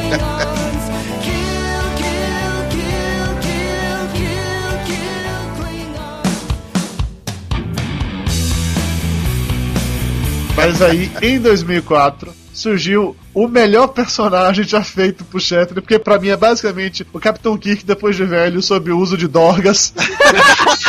Dorgas pesadas, né? Danny Crane. Danny Crane. Danny Crane. A primeira aparição do Danny Crane ainda foi na série O Desafio, que veio antes de Boston Legal, que acabou pra surgir Boston Legal. Ele já fazia o Danny Crane. E, cara, não sei como explicar isso, mas acho que a minha vida seria muito mais triste se eu não tivesse conhecido o Danny Crane, cara. Porque essa série é sensacional. E Danny Crane, se não for o pr- o primeiro, tá no meu top 10 melhores personagens da TV. Que me perdoem os trackers aí, mas Danny Crane é o melhor personagem de William Shatner. Ele Sem achou. de dúvida. Não, ele achou o seu personagem, assim, na velhice já, né? O personagem mais desbocado, mais sem noção da história. E o engraçado é que, que Boston Legal meio que foi criada em função do Danny Crane, né? E do Alan Shore, né? É, isso. Os dois apareceram é, nas últimas temporadas de The Prats. E aí o David Kelly gostou tanto dos dois personagens da química do James Spader, né? Que fazia o Alan Shore com o Danny Crane. E eles resolveram criar a nova série sobre a amizade dos dois, que é Boston Legal. É uma série do David Kelly, que ele é conhecido por séries jurídicas, né, séries de tribunal. Ele é o cara que assina Ellie McBeal também, que é uma série também mais conhecida. Picket Fences. Também. Que é- Picket Fences foi a primeira dele que eu vi, depois veio, veio Chicago Hope. Isso. E aí veio o Aaron McBeal, que foi o grande sucesso, né? É, e em seguida The Prats e Boston Legal. A série, ela basicamente gira em torno de dois advogados, o Alan Shore, que é feito pelo James Spader, e o Danny Crane, que é do William Shatner. Os dois são dois advogados malucos que trabalham para uma empresa, o, o William Shatner, ele é dono da empresa Crane, Pool and Schmidt, e o Alan Shore, ele trabalha para essa empresa, e eles simplesmente pegam os casos mais absurdos do mundo e acham as saídas mais malucas para todos os casos. Isso E- quando não é o próprio William Shatner, o próprio Danny Crane que arruma esses casos, né? É, pra vocês terem uma ideia, logo no, no piloto da série, chega um cliente lá no escritório pedindo para o escritório é, contratar um detetive particular pra seguir a mulher dele, porque ele acha que a mulher dele tá traindo ele. E aí o, o Danny Crane simplesmente fala que não, que ele não vai fazer isso porque o amante é ele. não pode colocar ninguém pra seguir a mulher dele. É, e por aí vai, são cinco temporadas de série, só que ao longo da série eles acabam focando é, mais na amizade dos dois, e o personagem do, do William Shatner, o Danny Crane, ele tem o que ele chama de mad cow, que a gente acaba descobrindo que é Alzheimer, e que vai explicando essa loucura toda dele, e acaba que no, o, mais pro final da série eles, eles vão focando nessa amizade dos dois e em como o Danny, que aliás é, o, é conhecido como o maior advogado da América, né? É, Ele é o maior advogado da é, América. ele é. Com certeza. O cara nunca perdeu um caso e ele ganhava os casos só virando pro júri dizendo: Danny Craig. Porra, isso é muito foda, pô. Ele fala em determinado momento lá da série que ele já teve acho que 6.400 e não sei quantos casos e ele ganhou 6.400 e não sei quantos casos. Danny Ele Craig. nunca perdeu nada e a frase que ele sempre fala é Danny Crane never lost, never will. Danny Craig. E é o cara assim mais canalha e sem noção, ganha os casos com todos os truques. E falando Danny Crane pros jurados, né? Que ninguém resiste a, a estar competindo ali com o Danny Crane. Danny Craig. É interessante que no início da série, antes do Danny Crane estar louco a ponto de todo mundo já saber disso, várias várias vezes ele fica na bancada lá junto com o Alan Shaw pra defender os casos sem nem falar nada, só pra ele estar lá, que só ele estando lá, os outros já ficam intimidados, porque ele é o Danny Crane, o cara que nunca perdeu nada. Danny Craig. Depois de um ponto não, ninguém mais leva a sério, sabe que ele tá maluco pra cacete mesmo, mas ainda assim ele continua sendo foda. É, depois de um, de um ponto eles param de querer que ele esteja lá por, com medo do que ele pode fazer. Né? Acho que é só o Alan, né, que quer que ele acompanhe durante um tempo, né? E todos os episódios de Boston Legal, Justiça Sem Limites, acabavam sempre com um diálogo, com um bate-papo entre o Alan e o Danny no, no terraço do escritório, e são sempre textos assim fantásticos. A série era muito boa, eu acho que essa série tem o melhor roteiro que eu já vi em série de TV. E olha que eu adorava West Wing, mas West Wing teve altos e baixos, enquanto Justiça Sem Limites, pra mim, foi o tempo inteiro no mesmo nível. Ele só subiu. Em nenhum episódio eu achei, porra, esse episódio foi fraco. Sempre o episódio superava outro, superava outro. Os diálogos eram sensacionais, atuações ótimas, o elenco de apoio era muito bom e tinha um detalhe interessante também, que o elenco de apoio foi mudando. Acho que os únicos caras que ficaram desde o início foi exatamente o Alan e o Danny. O resto Sim. foi mudando a cada temporada, entrava gente nova, saía um. Não, Nancy a- Berger ficou também. A Sheila Schmidt entra no 17 episódio da primeira temporada. E fica dali até o final. Sim. Só que os únicos que entram desde o começo mesmo é o Danny e o Alan. Eles vivem trocando o elenco. Até no. Acho que na segunda temporada entre o Jerry, o Jerry Espenson, que eu acho um personagem incrível da série. O Je- Jerry Hands, né? Isso. Que é, E- é sensacional. Que sofre daquele mal que o Lúcio comentou no momento cultural lá. E é Asperger, ele, ele é um tipo de autismo, né, na verdade, que mostra também a genialidade do, do Kelly, né? Que trata de autismo com humor e sem ofender o autismo em nenhum momento, né? Não, e o personagem do Jerry é assim, pra mim ele é do lado do Alan Shore, os- são os dois advogados mais geniais da televisão, assim. Sim. Os discursos finais do Alan, pra mim, são o grande atrativo de Boston Legal. Sim. Os dis- discursos de, de encerramento, que até o Danny Crane brincava muito com ele, né? Que é só deixar o Alan lá falando e falando e falando, ele fica falando até convencer o júri, não importa quanto tempo ele demore pra isso, né? Precise, né? Mas eu acho que aqueles discursos são incríveis. Pra mim, o David Kelly, ele não gosta de séries de, de tribunal. Ele gosta da oportunidade que o tribunal dá pra ele discutir todos os assuntos possíveis no mundo, né? Exatamente. A cada episódio é uma discussão sobre um assunto atual, contemporâneo, e isso em, em todas as séries dele. Acho que em, em Boston Legal funcionou a junção do assunto contemporâneo, desse leque gigantesco que ele pode abordar qualquer coisa do mundo inteiro, com a dinâmica incrível do James Spader com o William Shatner. Tanto que os dois viraram muito amigos fora da série, ganharam vários prêmios por causa desses papéis, tanto o James Spader como o William Shatner. E foi meio que a redenção do William Shatner, porque em Star Trek ele é um, um ator amado, etc. Mas eu acho que ele não era visto como um ator tão sério, tão competente como ele foi visto depois de Boston Legal. Ele não era visto, ele era visto como uma piada. É. Exatamente. Aí é que eu acho que é uma das coisas que eu mais curto no Shatner, que parece que ele consegue rir de si mesmo. Em Boston Legal, a impressão que eu tenho é que ele tá se divertindo e rindo de si mesmo. Ele faz do Kirk velho. Na, na verdade, ele faz sempre o mesmo personagem. É. Se você for ver, o, o Danny Crane é o Kirk, a, a maneira dele falar, os mesmos trejeitos do Capitão Kirk e o, o personagem dele no, no Cheat My Dad 6, que eu não, não lembro o nome agora, tem os mesmos trejeitos do Danny Crane. É, Quer dizer, é o é mesmo Ed, personagem né? sempre. Ed Grobson. Uma outra coisa que a gente não comentou também é que o Danny Crane também era um pegador, assim, de primeira, né? Muito mais, Ele é. atirava pra todos os lados, apesar do grande amor da vida dele ser a Sheila Schmidt. Cada semana ele tinha um grande amor da vida, né? Ele era pegador, ele dava porrada nas pessoas ou dava tiro nas pessoas. Ele dava Tira. tiro.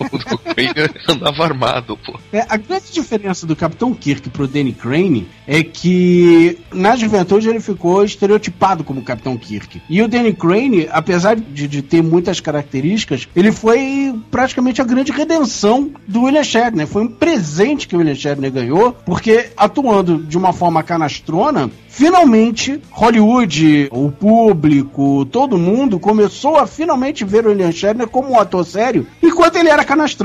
Ao contrário da sua juventude, onde ele fazia sério e todo mundo achava ele um, um fake do caramba. Olha, eu sei que eu sou uma menininha que chora por tudo, mas eu chorei em alguns episódios de Boston Legal em momentos distintos, mas teve um especificamente que parece o Danny Crane lembrando do pai dele, de como ele trabalhava com o pai. Incrível. E esse episódio usa cenas de arquivo de, acho que de uma série antiga do que o Shatner tinha participado em, nos anos 60, chamada The, The Defenders, que ele fazia o papel de um promotor, né, de um defensor público. O episódio fica intercalando cenas de hoje com aquelas cenas pra mostrar uma relação com o pai e é sensacional. Quer dizer, o Kelly teve que ir pesquisar, teve que ir a fundo na vida do cara pra achar aquelas cenas, porque, cara, eu não tinha como gravar aquilo hoje. Eu não ia pegar um, um ator pra fazer o papel do Shatner, foi pegar o próprio Shatner e construir a história em cima daquilo. É um episódio fantástico. Eu adoro essa série de verdade. É um dos melhores episódios da série. Se você que tá escutando o Papo de Gordo nunca assistiu essa série, cara, assista imediatamente. Procure os DVDs, compre, porque vale muito a pena. Cara, eu Dudu, nunca assisti você essa chorou série. no último capítulo? Claro que chorei, os dois casos, o Danny Crane casa com o Alan, como é que eu não choro? É incrível, é muito bom. É muito legal a gente fazer um, um paralelo. O, o Capitão Kirk estava num seriado que morreu, foi cancelado. E o Danny Crane ganhou um Emmy em 2005. O Emmy e o Golden Globe. Porra, o camarada se mostrou muito mais é, ator competente em Boston Legal do que em Star Trek. Isso é, é indiscutível. Amo Star Trek. Mas em Boston Legal, o profissional estava muito mais exposto ali. Mas o que eu acho engraçado é que a, a impressão que eu tenho, pelo menos, óbvio que é o amadurecimento profissional, mas uh, eu tenho a sensação de que o Danny Crane funcionou e, e deu certo e que gerou todo esse prestígio pro Shatner porque ele não levou a sério na hora de fazer. A impressão que eu tenho é que tem um Ian Shatner ali totalmente descompromissado fazendo o Danny Crane e foi a melhor atuação da carreira dele. Ele chegou tão confiante como o próprio personagem Danny Crane. Ele entrava no estúdio, William Shatner. Todo mundo já baixava a cabeça. Eu acho que vale aí uma informação interessante. Não é o momento babaca agora, entendeu? ok, momento eu sou um fã babaca, beleza. A gente, eu estava com- conversando com o Leonardo Nimoy. Ah, que nojo. E as pessoas que estavam lá com a gente perguntaram. Pera, rapidinho, lá onde vocês estavam tipo numa sauna gay, foi isso? Qual foi a história? É, Foi na hora do Ponfar, não é verdade? Tava...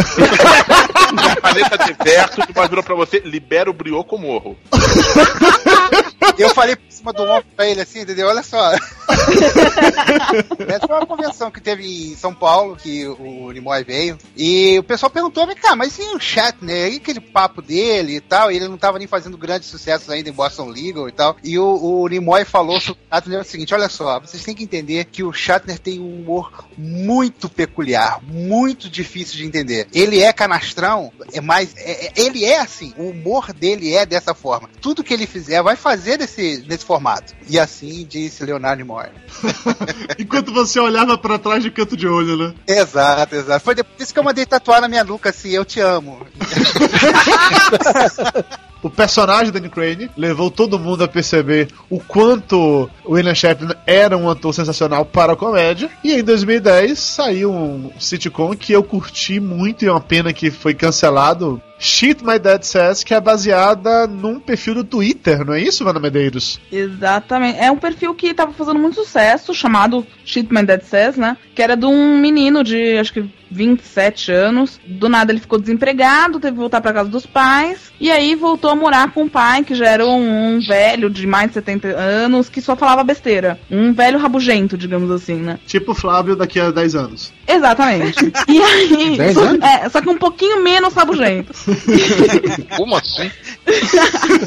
Não, e aí a CBS resolveu se interessar pelo Twitter, por essa página, né? Foi numa época ainda que o Twitter tava assim, na crista da onda, digamos assim, tava na moda. E aí eles resolveram, nossa, né? Twitter tá na moda, vamos integrar TV e internet, vamos fazer uma série sobre o Twitter. E aí pegaram, compraram os direitos desse, desse cara aí e fizeram um- uma série baseada nessas frases espirituosas que ele colocava no Twitter que o pai dele dizia. Ou seja, virou uma série sobre um velho rabugento. E quem melhor pra fazer um velho rabugento do que o cara que fez Danny Crane durante cinco anos, né? É, Flávio Soares. O nome Um do talento rapaz era Max ou era Logan? É que o problema é que o meu sotaque em- no inglês é tão ruim quanto o Klingon do Lúcio. Então, É uma pena que essa série foi cancelada. Eu realmente gostava dela. Eu achei é, eu achava chata. Cinco episódios na tentativa de gostar e achei todos chatos. Eu gostei, mas eu achei cansativo. Eu achei que, tipo, dá pra assistir um episódio a cada duas semanas, mas nada que me prenda, tipo, pra assistir tudo de uma vez, sabe? Pra fazer maratona de uma série, não dá. Pra mim, o melhor personagem não era o do Shatner, era o do filho mais velho, né? O que era o babacão. É, o, o grandão, o casado. Não, é o Lúcio. Basicamente, é o- Grandão com cara de besta, casado. Exatamente, era o melhor personagem ali. Eu achava que não funcionava, cara. Série de comédia, assim, sitcom pra mim, tem que fazer rir. No máximo, dava um sorrisinho ou outro, mas numa boa, não achava graça. Eu acho que eu assistia como uma viúva do Danny Crane. Eu tenho essa É. impressão. É, porque como você- série de justiça, eu só vi o Nicholas Marshall, pra mim não fez diferença.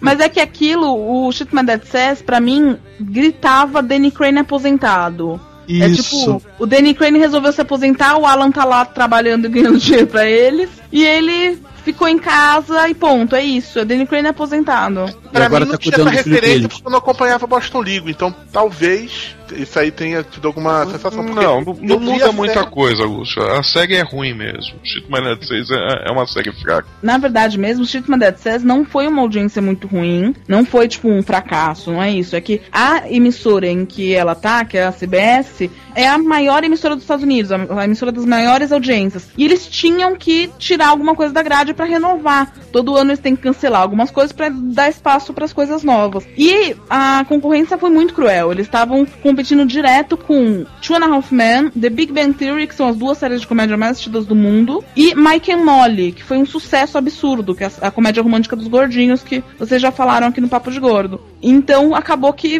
uh, ele, ele acabou rodando, mas não foi assim um fracasso de audiência. Não, foi só a mais sem graça de todas. É, eu acho que você definiu bem. De- dessas quatro, ela, ele é realmente a mais sem graça. Olha, É que a marca de corte dessa TV é alta, né? Mas assim, ainda acho que é um sitcom que vale a pena. Pena que acabou de verdade, porque eu tinha essa visão mesmo. É o Shatner que envelheceu do Danny Crane, que se aposentou e virou o Ed Grubson. Ele continua sendo o Shatner, tá? Caralho, eu vou trocar o nome do episódio todo. Vai chamar um episódio de Capitão Kirk, né? Eu acho que só ficou faltando falar que o William Shatner foi o camarada que protagonizou, né? O primeiro beijo interracial do cinema, da TV, né? É, E também interplanetário, mas, poxa. É, O interracial é o menor dos problemas na questão, cara. Eu quero saber a questão da- das doenças que aquele puto levou pra dentro da Enterprise. Ou ir pra dentro do coitado Spock, né? Ou Ponfar.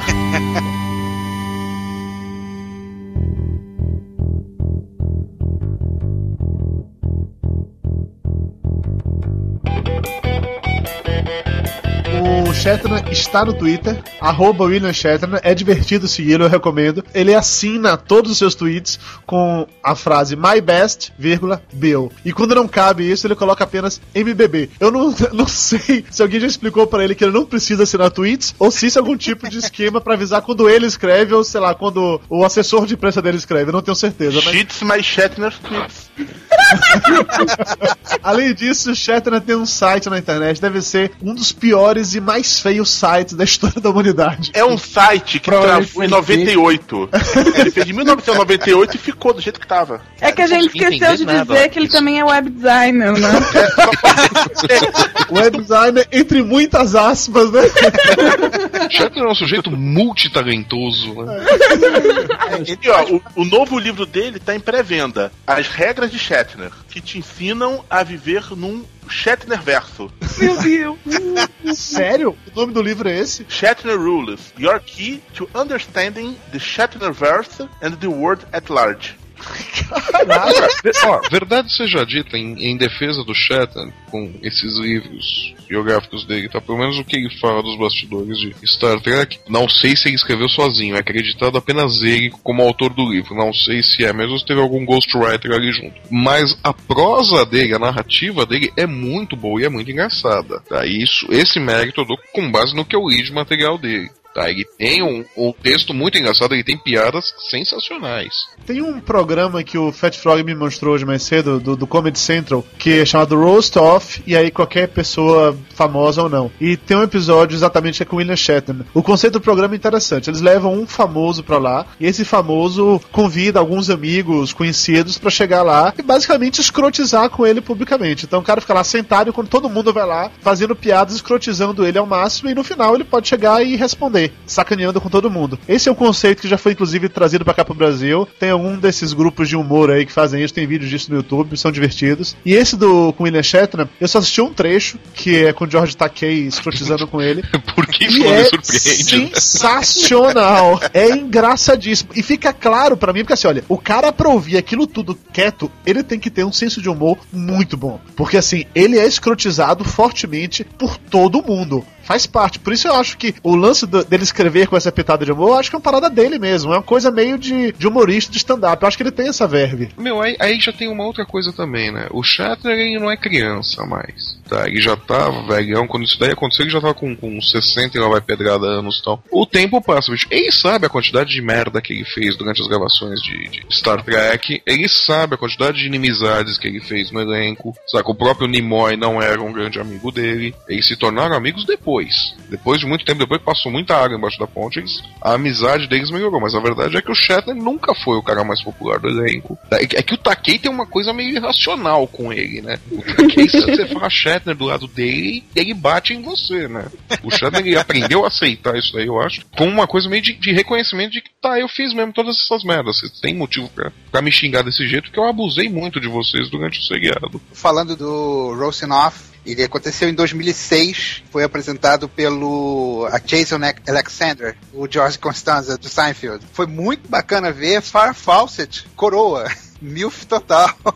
vale, vale ver pela Farrah Fawcett e ver a Michelle Nichols e o George Takei tirando onda com, com a cara do, Shatner. Foi muito bom. E é muito legal ver ele mesmo se sacaneando, ele, ele falando as coisas. O final é muito bacana. Vale ver. É, é um inglês até um pouco difícil, porque é um humor muita, muita, muita gíria, muita, muita piada interna, entendeu? Mas é muito legal. Se puderem pegar pra ver, Roast Off William Shatner. Uau, que voz de locutor.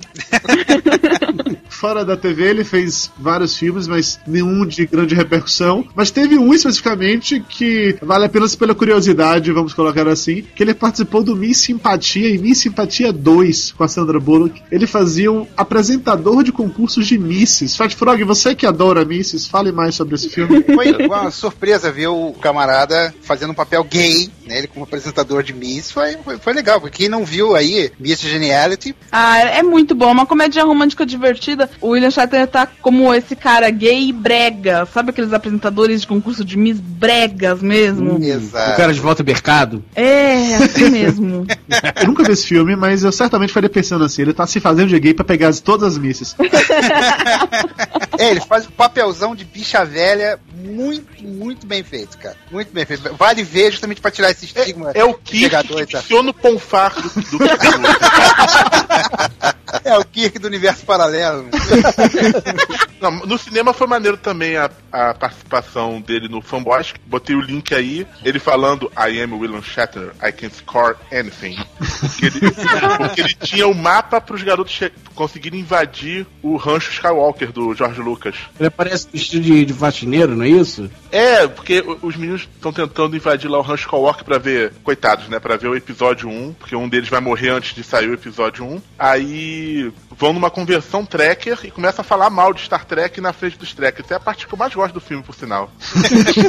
Falando do George Lucas, tem um vídeo sensacional que tá no, linkado aí no post, chamado William Shatner versus George Lucas, que foi numa, numa convenção, num evento de, sobre George Lucas, de Star Wars e tal, e colocaram o Shatner pra apresentar esse evento. Cara, é sensacional. Ele faz meio que um stand-up de uns 4, 5 minutos, escrotizando com o Star Wars, escrotizando com o George Lucas. Tem participação dos Stormtroopers. E no final ele canta, entre várias aspas, o canta, tá? My Way pra George Lucas. No, no estilo Zé Ramalho dele, né?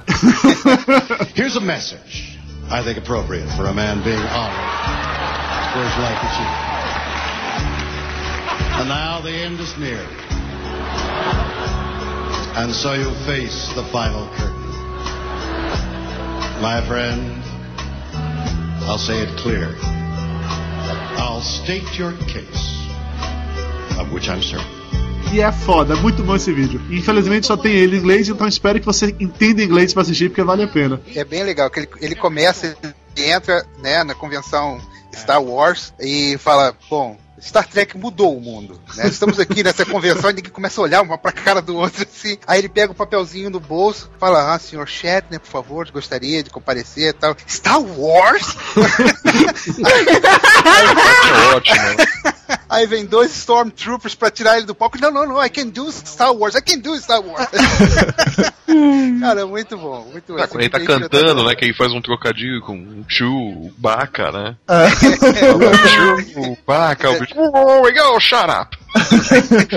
Ele declama o My Way, né? É porque ele se tornou, vamos colocar assim, famoso, porque foi, o, o, se não o primeiro a, a, fazer isso, pelo menos o, que, o mais conhecido, a declamar músicas. No final dos anos 70 ele fez isso com Rocket Man, vídeo também tá aí no post, que eu não consigo explicar o que é isso. É um Zé Ramalho gordo e alienígena. não, o Zé Ramalho canta mais, velho. O Shatner ele não canta, bicho, assim. Ele declama a música, né, cara? Ele, ele vai, vai falando, assim, interpretando, sei lá, como que a gente pode chamar esse tipo de coisa. Mas é interessante a gente falar o seguinte: o Shatner tem essa participação na música também, mas nós normalmente só conhecemos esse estilo canalhão, entendeu? Para não falar cagalhão, de, de declamar a música. Mas o camarada é músico, ele fez trilhas sonoras para diversas coisas. Tipo? Pô, por exemplo, um, uh, aquele. Uh, é, aquele. Aquela. Aquela, aquela que, que toca no Ponfar, né? Esse. eu não sabia que ele era músico, eu sabia só que ele declamava músicas. Tem vários vídeos sensacionais, vamos colocar de novo várias aspas, dele declamando músicas. Tem ele fazendo isso com I Can't Get No Satisfaction. E tem uma genial dos Beatles, Lucy the Sky with Diamonds, que o vídeo, se a música já era uma parada meio alucinógena, o vídeo é um troço de você quase baba enquanto você tá assistindo. É uma coisa meio Teletubbies with é, é, né? é o pai da Stephanie do CrossFox. Não, mas pra mim o melhor é ele cantando Fuck You do Silo Green. Declamando uh. Fuck You, né? Genial, genial, genial. Ele foi no programa do, do George Lopes. E aí, pra. Não, você continua fazendo essas coisas de ficar cantando? Não, sim. Mas você está agora antenado com o que está rolando? Claro. E ele tacou lá o you. Vídeo também aí no post, vale a pena. E para mostrar que aparentemente as pessoas se interessam por isso, ele está gravando com o antigo guitarrista do Black Sabbath a música Iron Man. Shatter vai lançar um novo álbum e vai colocar essa música lá. Imagina ele, né? I am. Na verdade, a informação que eu ouvi algum tempo atrás é que ele vai gravar um disco inteiro de heavy metal. Com Olha, vários cara, convidados. Já pensou, já cara, eu soube que ele vai subir no trio elétrico no próximo Carnaval da Bahia. não duvida, não. Já pensou, já pensou lá na Bahia? E vai rolar. vai rolar o povo do gueto rolar. Cid Moreira! Você já pensou Cid Moreira e o Ian Shatner recitando a Bíblia? o William Shatner ia demorar muito. Mas... Ele aprende português, né? Ilá, ilá, hilarie. Oh! Já pensou? Lá vem o pato. Pata aqui, pata colar. Aí emenda, né? Cinco patinhos.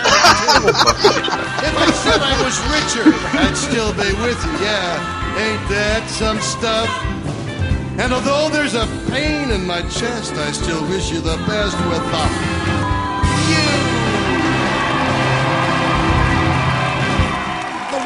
William Shatner. Vani, ó, que vocês se viram na, na TV, na Eliana? Não, eu só vi no Twitter falando, mas o que, que aconteceu? A Eliana tacou fogo no Lúcio no palco. Você tinha que ver essa coisa de Ai, meu Deus. Ela falou que ia queimar a gordura dele. Aí ela pegou um lança-chamas. O papo de gordo apareceu na Eliana, foi isso? Foi, foi isso. Falou do, do tour gastronômico, ele passou trecho do tour gastronômico. Aparece vocês dois em mais de um momento. Na hora do passo do elefantinho, tá lá vocês dois de mão dada andando assim, tá tão bonitinho. Ah. meu Deus. Isso quer dizer que vocês não vão mais me dar ração, vocês vão me dar amendoim? Ainda bem que você fez nenhuma piada sobre trombas, eu tava preocupado. Ô Lúcio, você viu a galera se assustando? Porra, o Lúcio tá com 150? Eu falei, não, deve estar tá com mais de 150. 150 é o que ele diz. É que TV engorda, o pessoal tá. É, você comeu Ah. uma, né? Mano, eu comeu várias. E não esquece, eu sou leve e negão, né? É. Isso foi engraçado, a galera falando que achava que Lúcio era negro. Um cara comentou, no, deu reply pro Papo de Gordo, né, que achava que Lúcio era tipo o Sejão Lorosa.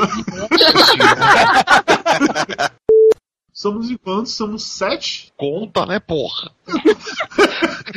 Seis ou sete, que é um aba. É porque eu não tô acostumado. Normalmente cada cabecinha é uma pessoa. Aqui hoje o Octok e a Vanna Ui, cada cabecinha é uma pessoa. Você nunca viu com duas cabecinhas. Eu ainda tô horrorizado com o negócio do Shatner gravando um disco de heavy metal, cara. Cara, imagina! Ele falando, né? Exit light. Enter night. Take my hand. Cara, então. Six. Six, six. Number of beast. Genial. Eu acho que eu vou até comprar essa merda quando sair. Pelo que eu me lembro, tinha até o We Are the Champions no setlist desse disco. Já pensou o Shatner fazendo um tributo ao Queen? Who to live forever? Não, então, radio. Gá. Gá. Poker Face. Eu odeio vocês, sério. Eu quero um show do, do, do, do William Shatner no Brasil cantando isso com a abertura do Cid Moreira recitando Bíblia. O show de abertura é Cid Moreira apresenta Mr. M, né? O Mr. M corta o Cid Moreira ao meio, né, no palco. Fred Frog, muito obrigado pelos seus conhecimentos Star Trekianos. Você não sabia nem quem era o Nicolas Meyer lá que o Flávio falou. Valeu, você mostrou. Foi muito bem selecionado. Eu sou mais tracker que o cara, porra.